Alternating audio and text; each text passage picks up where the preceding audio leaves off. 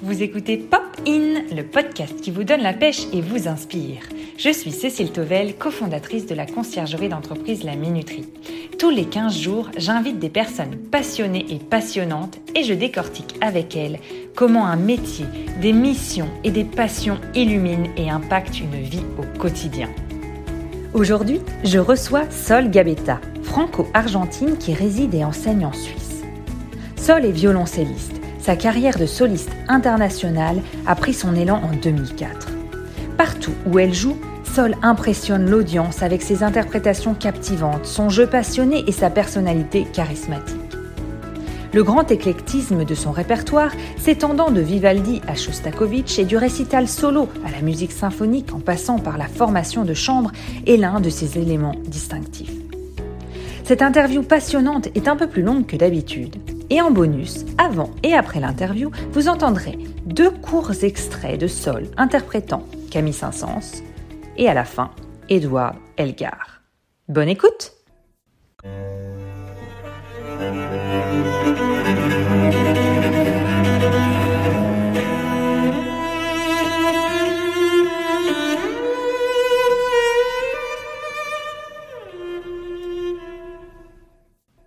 Normalement, la première question en off, euh, c'est de demander à la personne que j'interviewe la musique qui la booste dès le matin. Est-ce que toi, euh, tu en as une que tu écoutes particulièrement? Parce que la musique, c'est toute ta vie, donc il y a quelque chose que tu, euh, que tu écoutes et qui te donne la pêche. Ça dépend beaucoup les périodes.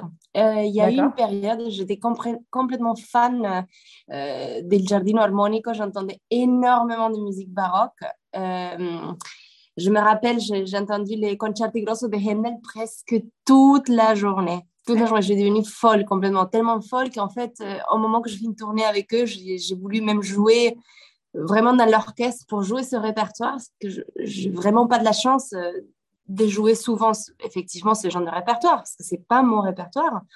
Euh, en plus, moins de Handel, parce que Handel, on n'en a pas, mais c'est un compositeur que j'adore. Donc voilà, je suis toujours, c'est vrai, beaucoup dans la musique classique parce que effectivement, pour moi, c'est pas une question d'être classique, pop, jazz. C'est la musique qui me plaît, c'est la musique qui me parle. Donc euh, ça s'appelle classique, bah, c'est du classique du coup. D'accord. Et sinon, du coup, en dehors de la musique, est-ce qu'il y a d'autres choses qui te donnent la pêche dès le matin? Et... Euh, mon fils, mon fils me donne la pêche le matin ça commence très tôt. Ça commence très tôt. J'étais pas, euh, moi, je, normalement, je suis assez matinale, donc j'étais assez habituée à, me réveiller tôt. C'est vrai que après qu'on a l'enfant, euh, la vie change pas mal. Le rythme est très vite donné par l'enfant. Mais, du coup, euh, c'est pas mal parce qu'on profite bien de la, journée. Je pense qu'en fait, il y a une grande partie, c'est assez énergétique, mais une grande partie où la tête, elle est vraiment claire, c'est plutôt le matin pour moi personnellement. Pour des autres gens, c'est des fois la nuit, le soir. Mm. Moi, par contre, le soir, là, à 9 h du soir, je commence à être de plus en plus fatiguée. Donc, je, je souffre pas mal euh, dans les concerts en Italie, par exemple, parce qu'ils commencent très tard.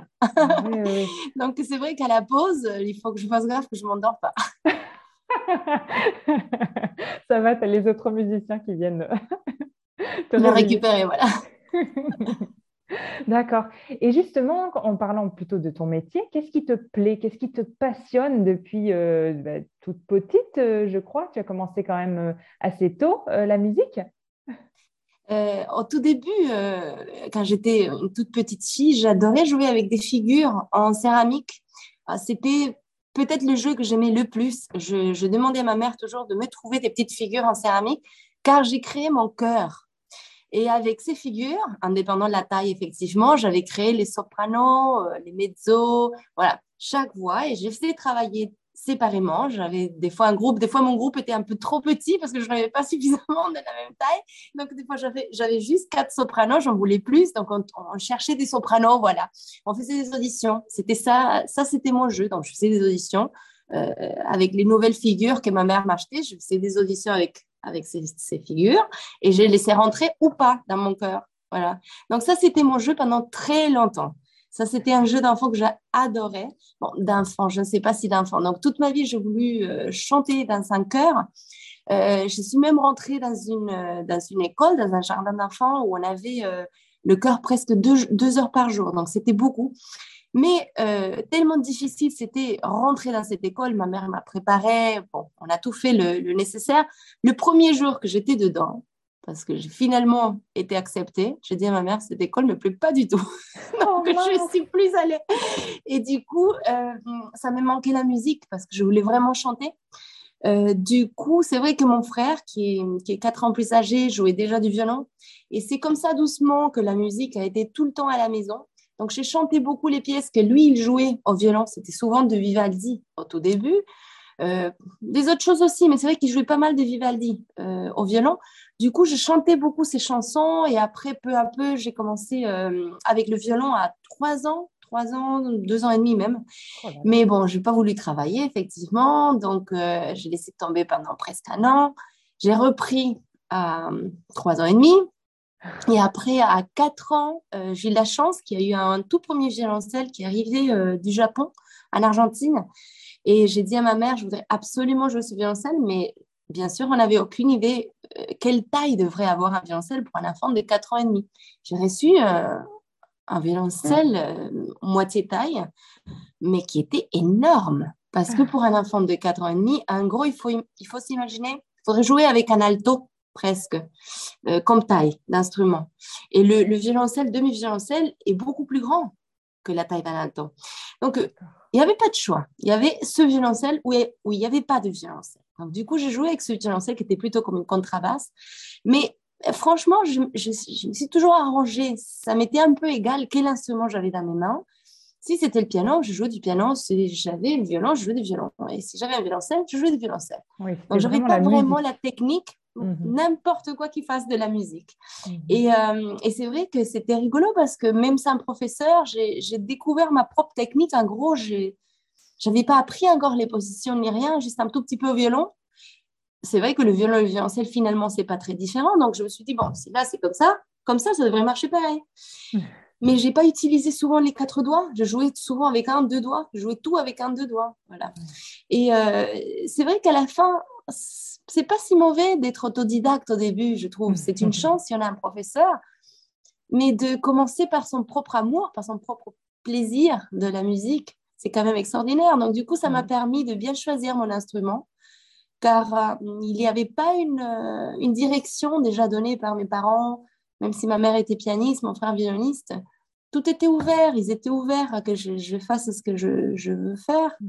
Euh, j'aimais bien danser, j'aimais bien le théâtre, j'aimais bien tout ce qui était vraiment la scène, même à 4 ans déjà. C'est vrai que ah c'était depuis toute petite. est-ce que tu as transmis d'ailleurs cette passion de la musique à ton fils ou est-ce que ça c'est plus compliqué? Comment, comment ça se passe Non, c'est pas compliqué. Heureusement, il, il, aime bien quand je joue euh, à la maison. On n'a aucun problème. C'est vrai que pour moi, doucement, je commence à développer un petit peu ma propre, propre théorie. Comment arriver à qu'un enfant d'une maman musicienne, que en théorie, on a toujours, euh, disons, la sensation qu'on ne fait pas suffisamment parce que on pourrait travailler tout le temps. En gros, c'est jamais, c'est jamais suffisant. On peut mhm. travailler entre les repas, on peut travailler avant de cuisiner, on peut travailler pendant que l'enfant joue. Et on profite effectivement les moments libres pour travailler tout le temps. Donc, comme mhm. comme c'est pas si structuré finalement, sauf si l'enfant est à l'école, c'est vrai que il y a pas mal de parents ou pas mal des, situations où, par exemple, ma nanny, des fois, elle dit ne va pas déranger maman. Et moi, j'ai plutôt une autre euh, psychologie. Je pense que l'enfant doit pouvoir avoir ce contact avec le, parent musicien parce que il vaut mieux qu'il rentre cinq minutes, il écoute la musique, après il sort, mais il n'a pas cette aversion. En gros, c'est la musique qui vole ma maman. Donc, euh, effectivement, je l'ai toujours laissé rentrer. Il a souvent été avec moi, il a souvent joué au-dessous de moi, mhm, à, mes pieds. Mhm. Et ça s'est très bien passé. Donc aujourd'hui, j'ai franchement aucun problème de travailler à la maison. Je peux très très bien travailler. Justement, cette semaine, je travaillais le concerto de Victor Sarsky et me disait ma nanny que mon fils disait c'est la musique d'une détective. Donc comme quoi, c'est intéressant parce que même une musique comme ça, pour un enfant, c'est pas du tout difficile. Mhm. Euh, je pense que plus on est ouvert, plus on, on leur laisse leur monde créatif et s'il a envie de faire la musique, il va le faire. Lui, effectivement, il adore. Il vient vraiment pas mal au concert. Dès qu'ils sont des matinées, euh, il a 4 ans, donc il est encore petit. Mais il aime beaucoup la percussion. Je pense que comme la plupart des, petits garçons, euh, Il adore la percussion. Donc le violoncelle, il m'en parle pas trop. Tant mieux, c'est peut-être mieux que ce soit pas le violoncelle. Mais euh, en tout cas, c'est un enfant qui est assez rythmique, assez physique. Donc je pense que ça, on va voir, on va voir. J'essaye de le, guider, mais j'ai surtout, euh, j'essaye pas de lui mettre une, une pression mmh. maintenant. Je pense qu'effectivement, si à un moment donné, on veut qu'un enfant fasse quelque chose sérieusement, parce que c'était surtout ça, en tout cas, qui m'a été transmis, n'importe quoi qu'on fasse, qu'on le fasse avec amour et sérieusement. C'est surtout ça, de savoir que n'importe ce qu'on fasse, il, y a, il y a besoin d'une régularité, d'un travail de tous les jours, même si c'est peu. Et donc, c'est vrai que ça, ça a été très, très fortement transmis euh, de la part de mes parents. Et c'est ce que j'essaie de lui faire comprendre, c'est qu'on peut avoir des plaisirs, mais chaque plaisir a aussi une partie de travail derrière. Oui. Euh, donc, je pense qu'on arrive à trouver une balance, c'est pas évident, mais ça serait l'idéal. Et justement, on t'en a un petit peu parlé. Comment tu fais pour équilibrer ta vie perso et ta vie pro? Parce que du coup, toi, tu as des horaires quand même atypiques, des, moments où tu dois partir de chez toi, tu dois mmh. voyager. Euh, on s'était rencontrés justement euh, à un moment d'un concert.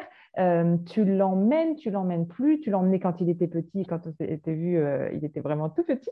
Voilà, comment, comment tu arrives à faire? Et puis aussi ton, ton mari, enfin voilà. Alors, euh, effectivement, on a beaucoup voyagé la première année tous ensemble. Après, mhm. mon, mari devait travailler quand même à un moment donné. Donc, après, il est resté plus à la maison. On voyageait plus la nanny et le petit. Donc, pendant deux ans et demi, on était partout avec lui. Euh, en tout cas, moi, c'est sûr. Ça, c'était assez fatigant, mais c'était quand même super parce que du coup, il n'y a pas eu vraiment une coupure. Après, il y a eu l'année et demie Covid qui a mhm. vraiment été formidable pour chaque maman euh, musicienne. oui, peut-être pas que musicienne. Je pense qu'il y a certaines choses qui ont été très difficiles, mais il y a des autres qui ont été vraiment formidables parce que tout d'un coup, il y a eu un temps qui était vraiment pour moi nécessaire. Euh, je commence à arriver à trouver une balance. J'ai du mal à le laisser, j'ai du mal, même si je sais qu'il est très très bien. C'est pour ça que quand je sais qu'il est bien, tout va bien. Mais c'est plus les longues périodes qui sont difficiles. J'essaie jamais, en fait, ma copine Patricia Kopachinskaya m'a dit une chose qui est pas fausse de mon point de vue du tout. Elle m'a dit, tu sais, c'est plus ou moins la longueur des journées où on peut être dehors, c'est à peu près l'âge de l'enfant. Ça veut dire, il a un an, tu peux partir un jour, une nuit. Mhm. Il a deux ans, tu peux partir. Et c'est vrai, quelque part, ça marche, ça fonctionne. Et effectivement, il supporte jusqu'à quatre jours, très très bien. Plus de quatre jours, ça devient déjà très lourd pour lui. Donc, euh, j'essaye un petit peu de me tenir à, cette règle qui marche pour le moment pas mal. Et dès que c'est euh, cinq jours, six jours, je commence déjà à organiser autrement. J'essaie de le prendre ou mon mari l'amène. On s'organise, on s'organise. Oui, oui, et puis c'est un nouvel équilibre en effet, puisque la période de Covid a un peu changé les choses. Donc, euh, donc voilà, les concerts reprennent et puis tu, as un super concert ce soir. Donc, euh, donc euh, voilà, c'est top. Et euh, il, est, il est où d'ailleurs ce concert? Il est à côté de chez toi ou tu dois... Aujourd'hui, je suis à Bamberg avec la Bamberg Symphonica. Voilà, c'est un orchestre que j'adore parce que le niveau est extraordinaire. Ils sont vraiment une salle de concert magnifique et c'est une rare salle de concert, surtout disons un orchestre, qui peut faire trois concerts dans, une relativement petite ville et ils sont toujours tout pleins. Donc, mmh. c'est vraiment, euh, c'est incroyable, non? Cet amour pour la culture et surtout ce qu'ils sont arrivés à créer. J'ai pu la visiter quand j'étais en Allemagne euh, en semestre à l'étranger. C'est vraiment une très belle ville et très musique, en effet. Est-ce que tu as justement des astuces euh, à nous partager pour gagner du temps, pour bah, trouver du temps, alors soit peut-être pour travailler plus ton, euh, ton instrument ou au contraire avoir du temps pour toi ou euh, pour ton fils ou pour ta famille. Enfin voilà. En fait, plus je m'organise, euh, effectivement, je gagne un peu plus de temps, mais plus je gagne du temps, plus je m'organise et plus je travaille. Donc, c'est un cercle vicieux. En fait, j'ai pensé, je pense que la difficulté majeure, en tout cas dans ma vie, c'était qu'effectivement, comme on voyage beaucoup et comme on avait deux lieux de vie, c'était vraiment très dense. Parce que si en plus on se rajoute beaucoup de choses supplémentaires à une simple vie où on a sa bibliothèque de livres, de musique et ses robes de concert dans un endroit, son enfant, son mari, ça simplifie beaucoup la vie, même la tête, je pense. Donc, euh, effectivement, je pense que un secret, c'est vraiment l'organisation. je pense que la plupart des mamans savent très bien hein, qu'il faut très très bien s'organiser si on veut faire quelque chose à côté, sinon ça marche pas. Mais j'étais déjà comme ça avant. C'est, je pense que c'est pas vraiment grâce à l'enfance, c'est plutôt que j'ai eu la chance de rencontrer Ivan Monighetti. C'était mon premier prof euh, de violoncelle ici en Europe, avec lequel j'étais pendant 12 ans, euh, son étudiante à, l'Académie de Bâle et aussi à l'école Reine-Sophie à Madrid. Et effectivement, lui, euh, du, très, très, très jeune âge, j'avais peut-être 9 ans, il m'a déjà demandé de faire un planning de la journée pour savoir, simplement savoir comment se passe ma journée. J'ai trouvé ça au, début assez, pas ridicule, mais pas nécessaire. Oui. Bon, je dis, il m'a demandé ça, il faut le faire. On va le faire. Mais je ne savais même pas quoi noter. Et c'est là où on se rend compte qu'en fait, on vit un peu spontanément. Effectivement, on est un enfant, on va à l'école, on ne va pas à l'école, bon, effectivement, mais on n'y réfléchit pas. Et c'est sûr que pour un enfant de 9 ans, structurer sa vie sur un papier, c'est très étrange. Combien de temps de jeu Combien de temps j'ai besoin pour manger Combien de temps de relax Combien de temps de sport? Combien de temps de violoncelle? En fait, tout était très structuré sur ce papier et euh, ça m'est semblé euh, très étrange de vivre de cette manière, mais c'était la manière dont euh, je pouvais le mieux planifier ma journée qui était vraiment compliquée et longue parce que j'avais l'école, plus effectivement pas mal des heures de violoncelle et des autres choses à côté de, du conservatoire. Donc, euh, mes journées étaient très, très longues pour un enfant. Donc, grâce à ça, c'est vrai que ça m'a beaucoup aidé après pour préparer les concours internationaux, euh, déjà de, très, très jeune âge, parce que j'avais, euh, je pense que le premier, j'avais 12 ans et déjà concours Ostropovitch, j'avais 15 ans, 15 ans et demi. donc, effectivement, je faisais des listes par jour. J'organisais ma semaine et exactement quel mouvement, à quel moment, de quelle heure à quelle heure je devais travailler. C'est comme ça que j'arrivais à travailler un répertoire énorme pour un concours, euh, pour, un jeune, euh, pour, une, jeune, une jeune personne, parce que c'est n'est pas évident quand on a un programme comme ça. C'est pas qu'on le domine comme ça. Toutes les choses, il, fallait beaucoup apprendre. Euh, nouvelle sonate de Beethoven, nouveau concerto. Donc, c'était pas comme aujourd'hui que je peux reprendre. J'ai beaucoup plus d'expérience. Je sais exactement combien de temps j'ai besoin. À cette époque-là, c'était, je ne savais pas. Je mettais sur un papier et je voyais si vraiment j'arrivais à le faire ou pas. Des fois, j'ai, vraiment, j'ai dépassé largement. Donc, je me rendais compte que quelque chose n'y allait pas. Donc, ça, ça oblige un petit peu à réorganiser sa tête et son temps. Je pense que c'est vraiment avoir un petit peu le sens du temps. Ah oui, super. Est-ce que, alors je passe à un tout autre sujet, est-ce qu'il y a une cause pour laquelle tu es engagée ou une association qui, voilà, qui te parle particulièrement? Alors, il, y en a eu plusieurs dans ma vie. J'en ai, euh, effectivement, j'en ai soutenu pas mal de, des organisations. C'était plutôt pour des projets Mhm. Euh, une fois, c'était pour le malaria, par exemple, euh, en Afrique. Après, j'ai fait, j'aide beaucoup euh, aussi l'école de ma sœur parce que j'ai une sœur handicapée. donc, effectivement, ça me tient beaucoup à cœur. Elle, elle, elle, grandit chaque fois. Son école est assez impressionnante. En France, il y en a quatre écoles pour des gens handicapés. Ils sont à peu près 35 par endroit. C'est divisé presque en, on, croit comme ça en, France. Il y en a un dans chaque coin du pays. Euh, et c'est formidable. En fait, on a de la chance d'avoir euh, une qui est tout près de mes parents, donc en Alsace. Mhm. C'est là où elle va. Et euh, de voir qu'il y a des jeunes gens avec tellement d'amour pour eux, ils organisent tellement de choses. Donc, on essaie beaucoup de les soutenir de, de différentes manières. Des fois, mon frère avec euh, son petit bateau, euh, il les amène promener, tous les 30 enfants. Euh, nous, on a mm. fait à notre festival Salzberg, on a, on a fait des concerts à bénéfice. Donc, effectivement, on a soutenu ça pas mal. Mm. Il y, a, pas mal de gens qu'on peut aider. Hein. Y a, franchement, après, on a une très bonne copine à nous qui est malheureusement décédée très jeune, Michaela Ursulias, c'était une énorme pianiste, 33 ans. Et elle a laissé une petite fille qui avait à cette époque 6 ans. Et nous, on était très copines, Patricia Kopachinskaya, Ursulias et moi. On jouait beaucoup de trio ensemble. Donc, quand sa maman est disparue comme ça très soudainement, euh, cette petite fille, elle a sa grand-mère, mais financièrement, ils n'avaient rien du tout.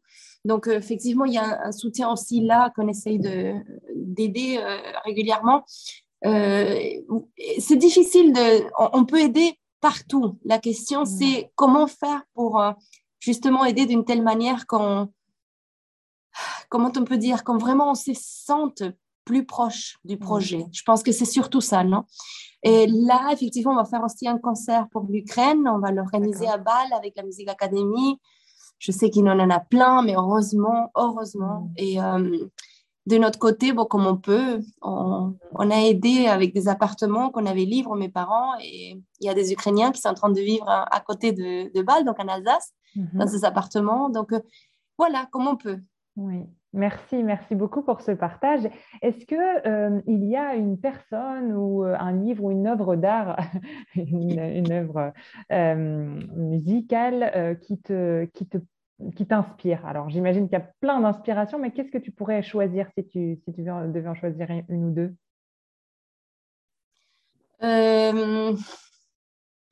Il y a, effectivement, il y a beaucoup de choses qui, qui peuvent m'inspirer. Surtout, ça dépend vraiment l'état d'âme dans lequel je suis. Vraiment, ça dépend de ça. Ça dépend beaucoup, beaucoup. Si, par exemple, je suis vraiment en train de préparer un projet, des fois que je fais des projets, des fois des trois ans, comme j'avais fait avec le Vivaldi. Mais là, j'ai un autre projet en tête, par exemple, qui va durer aussi à peu près trois ans. Effectivement, quand je commence à m'installer dans, dans ce monde-là, par exemple, j'étais vraiment passionné à un moment donné de tous les arrangements. Il y a beaucoup, par exemple, des pianistes, collègues à moi, qui n'aiment pas trop les arrangements. Il y a des autres qui adorent, mais la, plupart, effectivement, comme ils ont un répertoire énorme, original pour leur, leur instrument, ils n'ont peut-être pas vraiment ce, besoin, cet amour pour les arrangements moi, étant donné que je suis violoncelliste euh, et qui a été tellement, tellement arrangé aussi pour notre instrument, il y a beaucoup d'original, mais il y a beaucoup de choses arrangées. Euh, ça m'a passionné beaucoup le 19e du violoncelle parce que ce répertoire a été pas, de mon point de vue, suffisamment joué euh, en France, un peu plus, mais il n'est pas encore suffisamment découvert. Il y avait des grands violoncellistes, par exemple des violoncellistes belges, je pense qu'on ne connaît pas euh, très très bien, Adrien François Servet, voilà, par exemple. Euh, et lui, c'était un énorme virtuose du violoncelle, presque comme le Paganini du violon. Donc de Paganini, on parle beaucoup, mais d'Adrien François Servet, on n'en parle pas. Effectivement, parce qu'il y a eu tellement de musiciens, il y a certains qui sont plus sortis que d'autres, mais je pense que par exemple, il y a des figures comme ça dont euh, euh, tout d'un coup, il y, a, une figure plutôt qui m'inspire plus qu'une œuvre musicale en soi. Et du coup, c'est là que je rentre dans le répertoire. Et là, je commence un peu à entendre un peu de tout, pas que pour le violoncelle, mais qu'est-ce qui s'est passé dans le, dans le 19e romantique et quel rôle a eu le violoncelle à cette époque-là? Voilà. Super, merci. Et pour finir l'épisode, est-ce que tu aurais une anecdote rigolote ou une expression qui te fait rire? Enfin, Je suis sûre que tu as vécu plein de choses justement en allant, euh, voyageant à travers le monde. Est-ce qu'il est qu'il y, y, a quelque chose euh, qui, euh, qui t'a particulièrement marqué? Oui, sûrement il y en a, sûrement il y en a. Il faut juste maintenant que je me rappelle. c'est juste ça. Mais sûrement, il y en a parce que vraiment, on a fait des, des voyages de fou. Oui, dans les Effectivement. peut-être qu'il y a eu des anecdotes euh, assez drôles. Ah. Nous, le public, on ne voit pas sûrement les moments de stress ou les moments, euh, euh, tu vois, un peu off. et vous devez en tout cas, de l'autre côté du, du Oui, c'est vrai. c'est vrai, c'est vrai. Non, mais effectivement, il y a tout le temps des choses qui se passent. En tout cas, moi, une chose, je me rappelle bien parce que ça, ça, ça, m'avait plutôt choqué. Mais à un moment donné, quand j'étais au concours Ostropovitch, c'était la deuxième épreuve, j'avais les cheveux très longs à cette époque-là. Et le violoncelle, euh, disons, la, les cheveux ont commencé à, s'attacher comme ça.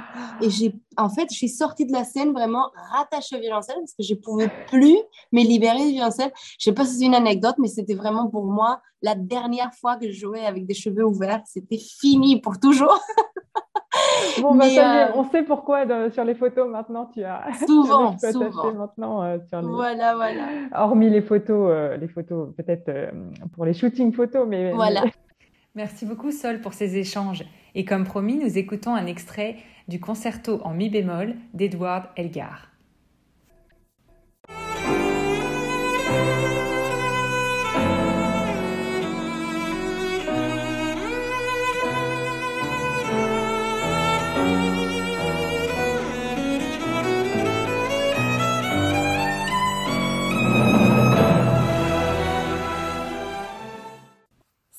C'est déjà fini pour aujourd'hui. Merci d'avoir écouté cet épisode jusqu'à la fin. Je vous retrouve dans deux semaines pour une prochaine interview. Si ce podcast vous a plu, abonnez-vous sur la plateforme de votre choix et partagez-le autour de vous. Cela m'aide énormément à le faire connaître. À bientôt sur Popin!